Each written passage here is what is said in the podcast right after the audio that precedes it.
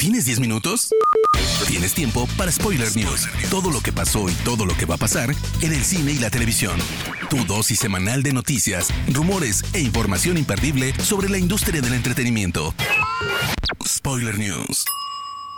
Hey, ¿qué onda, banda? Bienvenidos a las Spoiler News, el podcast con las últimas noticias de cine, series y cultura pop. Mi nombre es Andrés y comenzamos. Spoiler News. Se ha confirmado el lamentable fallecimiento de la actriz Kirstie Alley a los 71 años de edad.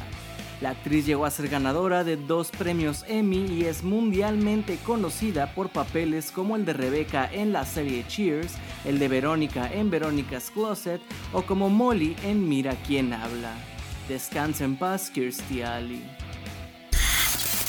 Esta semana, el portal de Hollywood Reporter reveló un artículo donde aseguran que en el futuro próximo habrá varios cambios grandes en el universo de DC.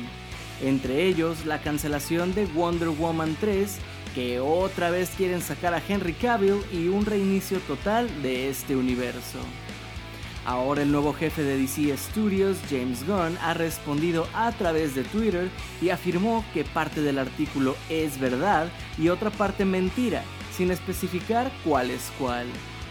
El cineasta también aseguró que aún se encuentra planeando el futuro de DC junto a Peter Safran y que apenas a unas semanas de haber tomado las riendas, aún no han tomado decisiones definitivas y siguen explorando varias ideas. De acuerdo a información de Watson Netflix, el nuevo proyecto del tapatío Guillermo del Toro sería un live action del monstruo del Dr. Frankenstein, personaje que en el pasado el director ya ha expresado su interés por adaptar. Hace apenas unos días el mismo del Toro aseguró que su próximo proyecto se relacionaba con monstruos pero no especificó cuál, lo que le da credibilidad a estos rumores.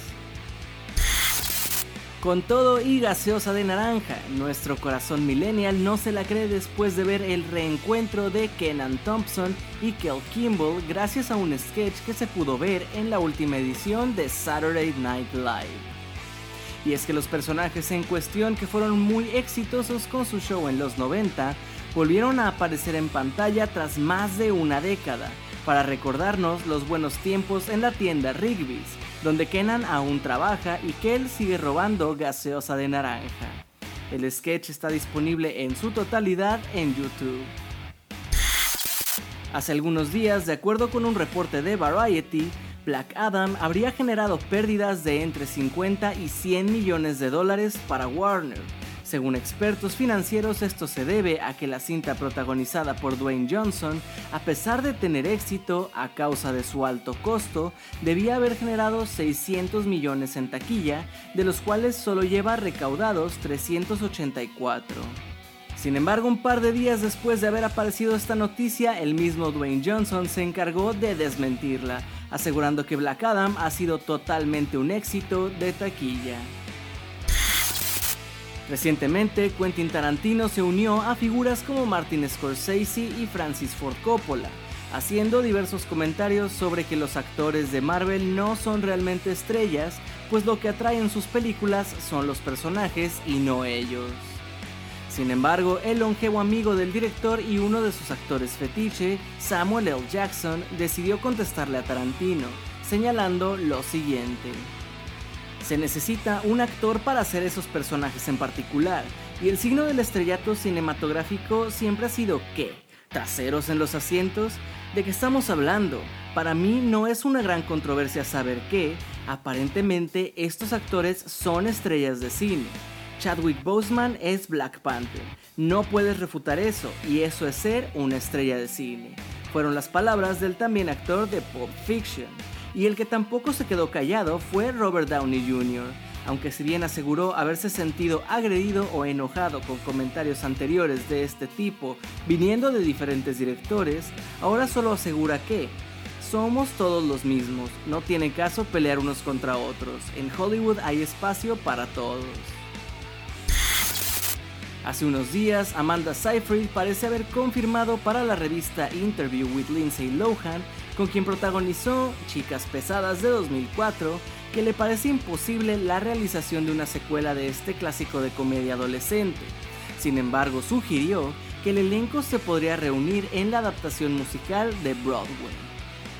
Mataría solo por hacer una semana, todos interpretando nuestros propios papeles de Mean Girls en Broadway, porque Mean Girls 2 nunca sucederá, ¿verdad? Por su parte, Lindsay Lohan admitió que una reunión en Broadway sería bastante divertida y señaló que escuchó rumores de un musical también para cine, pero no le agradó demasiado la idea.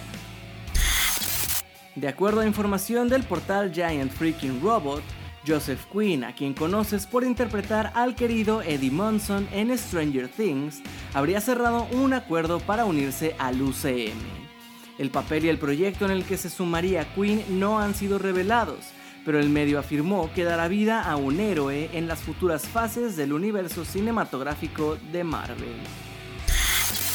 En entrevista para comicbook.com, Margot Robbie confesó que quiere ver la relación romántica de Harley Quinn y Poison Ivy en una película y que ya ha presionado para que esto suceda.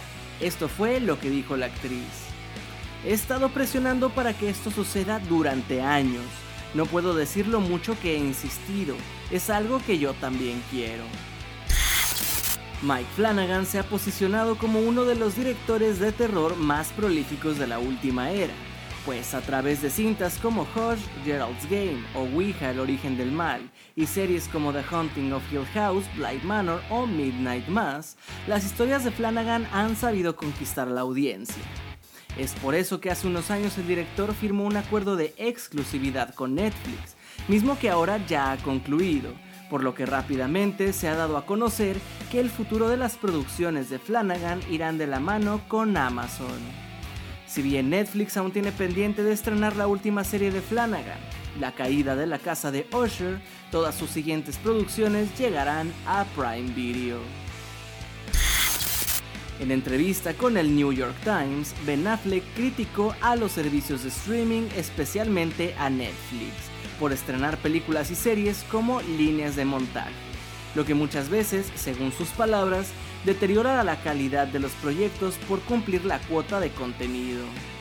Affleck, que recientemente fundó un estudio de producción junto a Matt Damon, explicó que esto marca un mal precedente y es imposible seguirle el paso a los servicios de streaming. Y aunque admite que la estrategia de Netflix les ha funcionado hasta ahora, apuestan por la cantidad más que por la calidad y esto daña las historias. Si le preguntas a Reed Hastings, presidente de Netflix, te va a decir que buscan cantidad para dejar huella. Estoy seguro que hay sabiduría en esa estrategia y les funciona, pero me deja pensando, ¿cómo vas a hacer 50 películas geniales con apenas un poco de tiempo? No es posible, tienes que sacrificar la calidad. Es un trabajo que requiere tiempo, atención y dedicación. Fueron las palabras del actor y director. Spoiler News. Gente, hasta aquí las principales noticias de esta semana. No se olviden de seguir Spoiler Time en nuestras redes sociales y entrar a spoilertime.com para nunca perderse ninguna de estas notas. No me despido sin antes agradecerles, mi nombre es Andrés y nos escuchamos en la próxima edición de las Spoiler News. Termina Spoiler News y comienzas la semana informado. Te esperamos el próximo lunes a primera hora para ponerte al día en menos de 10 minutos. Spoiler News.